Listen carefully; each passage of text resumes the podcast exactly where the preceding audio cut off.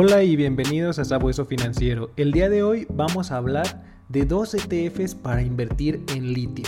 Este elemento de la tabla periódica, el número 3, que está dando mucho de qué hablar por el auge en su uso en la industria de los automóviles eléctricos.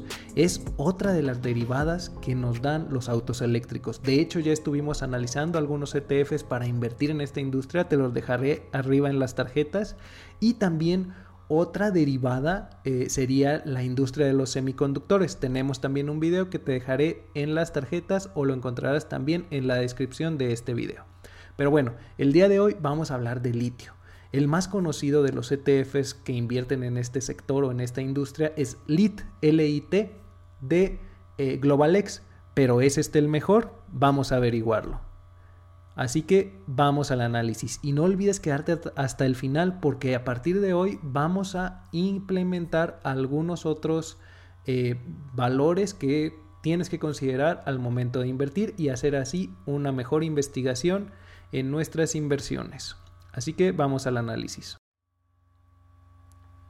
Muy bien, ya estamos en la página del primer ETF, el cual es el BATT, BAT. Ese es su ticker de la casa Amplify ETFs y es el Amplify Lithium and Battery Technology ETF. Un ETF que invierte no precisamente solamente en litio, pero invierte en todo este sector eh, asociado con las baterías y bueno, específicamente el litio, una gran parte, como lo vamos a ver a continuación. El costo actual al momento de grabar el video de este ETF ronda los 18 dólares con 18 centavos y tiene un costo de administración, vamos a verlo a continuación, de 0.59%. Eh, un costo, como sabemos, un poco más alto a los ETFs e tradicionales, pero bueno, estamos pagando un extra por estar expuestos específicamente a este sector. Incluso LIT tiene un costo de administración un poco mayor.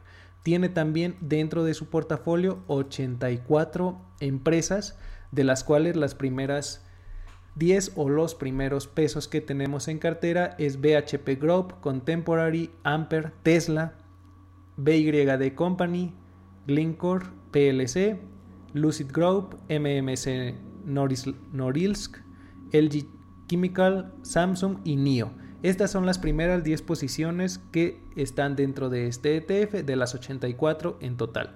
Vemos que la principal posición tiene un peso del 7.38 y en las primeras tres tendríamos un peso aproximado de 21% en el ETF, algo cercano al 30-35% en el top 10 está adecuadamente diversificado porque incluso como lo vamos a ver también a continuación, Lead tiene menos empresas, entonces parece que este suena un poco más interesante. ¿Será así? Déjame saber en los comentarios, ¿qué opinas? ¿Conoces aparte de estos dos ETFs alguno otro que invierta en el litio?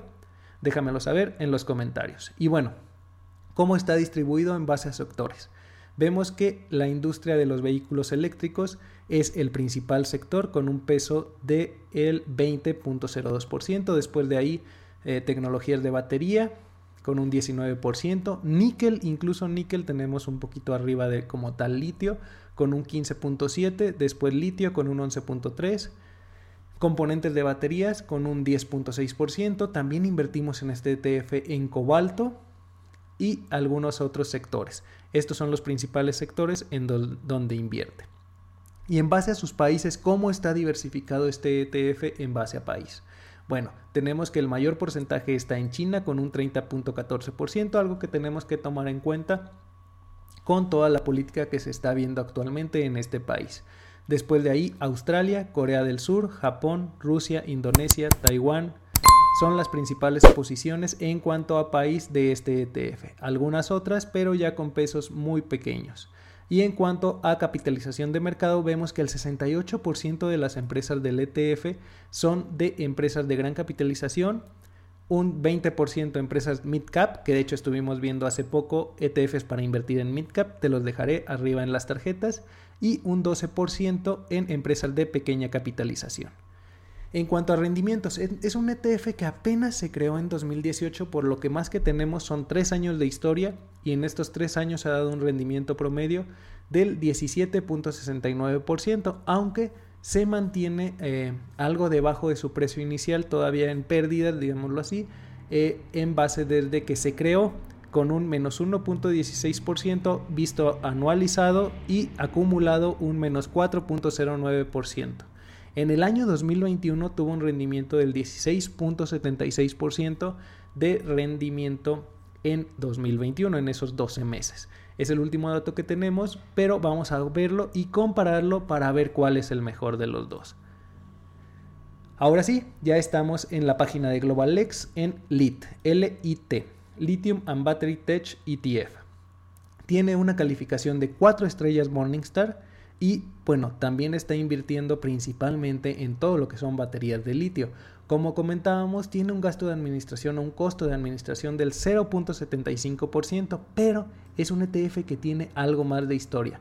Ya más de 10 años de historia en este ETF. Por lo que, eh, bueno, tenemos un panorama más claro de cómo está haciendo la inversión aquí.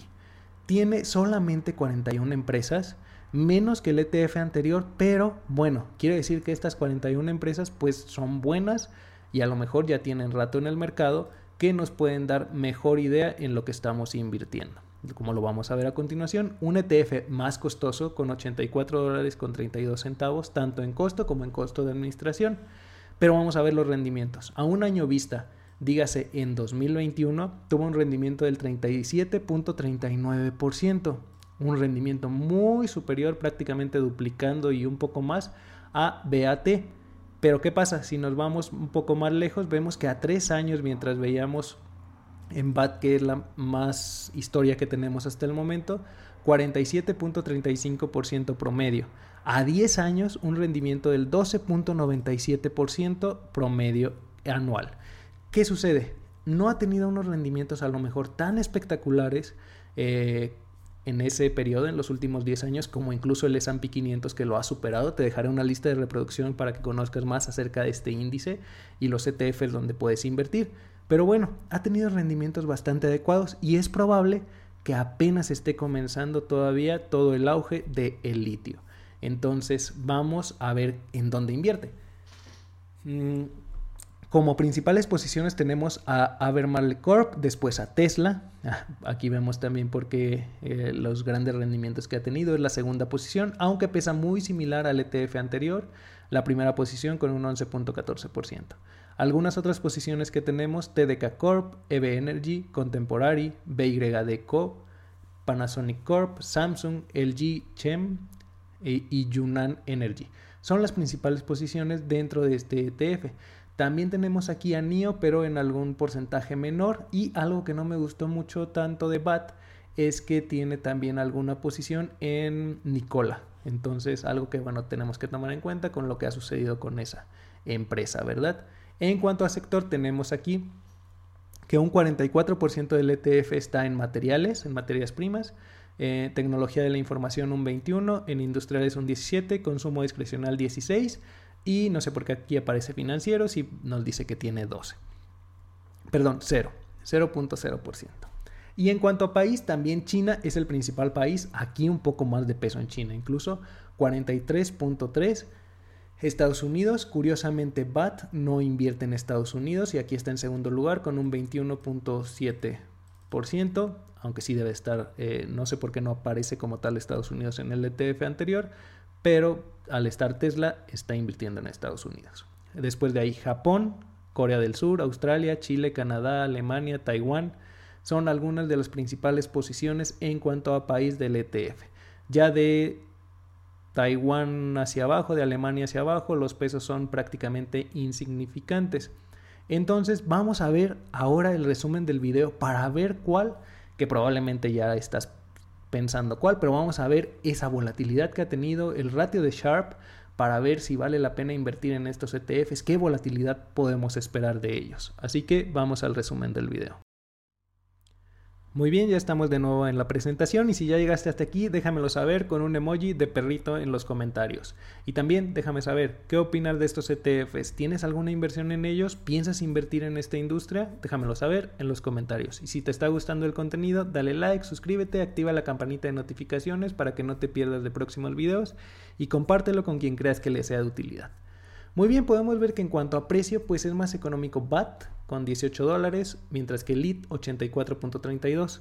Un costo de administración del 0.59 para BAT menor al 0.75 de LIT. Mayor diversificación, pero no por eso mejores rendimientos en BAT con 84 empresas y LIT 41 empresas. Ahora, en cuanto a rendimientos a 10 años, vemos que LIT ha tenido un 12.97% de rendimiento, mientras que BAT en los últimos 3 años 17.69%, mientras que en esos 3 años LIT prácticamente cercano al 40% de rendimiento promedio.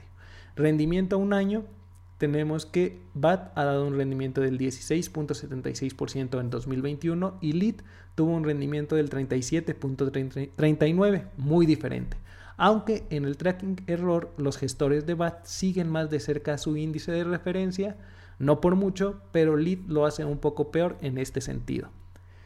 Pero ahora, en base a la volatilidad y el riesgo que tenemos de invertir en estos ETFs, vemos que BAT, a pesar de no dar mejores rendimientos, tiene una mayor volatilidad, por lo que se podría traducir también en un mayor riesgo como lo estuvimos viendo en nuestro curso de inversión que te dejaré arriba en las tarjetas con toda una lista que estamos formando sobre cómo comenzar a invertir y todo lo que debes saber.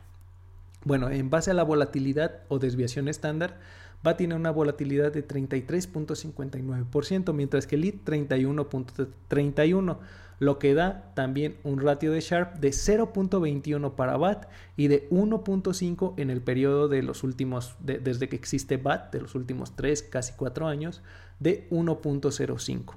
Por lo que en base a estos datos podemos pensar que LIT puede ser una mejor inversión que BAT. También algo bien importante, LIT está disponible en el SIC y BAT aún no está disponible. Por lo que en mi opinión, LIT es el ETF más interesante para mí para invertir en litio. Me parece importante conocer que existen otros. ¿Para qué? Para tener un mejor panorama de cómo lo están haciendo estos ETFs y por eso la razón de este video. Hasta aquí el video de hoy. Muchas gracias por escucharnos. Recuerda que si te está gustando el contenido, dale like, suscríbete, activa la campanita de notificaciones para que no te pierdas de próximos videos. Recuerda también que en la descripción de este y todos nuestros videos encontrarás información que te será de valor y utilidad para seguirte formando en las inversiones y con el tiempo llegar a la libertad financiera. También encontrarás algunos links o códigos de referido que si los utilizas estarás apoyando al canal y obteniendo algunas recompensas, lo cual te agradezco de antemano. Muchas gracias y hasta pronto.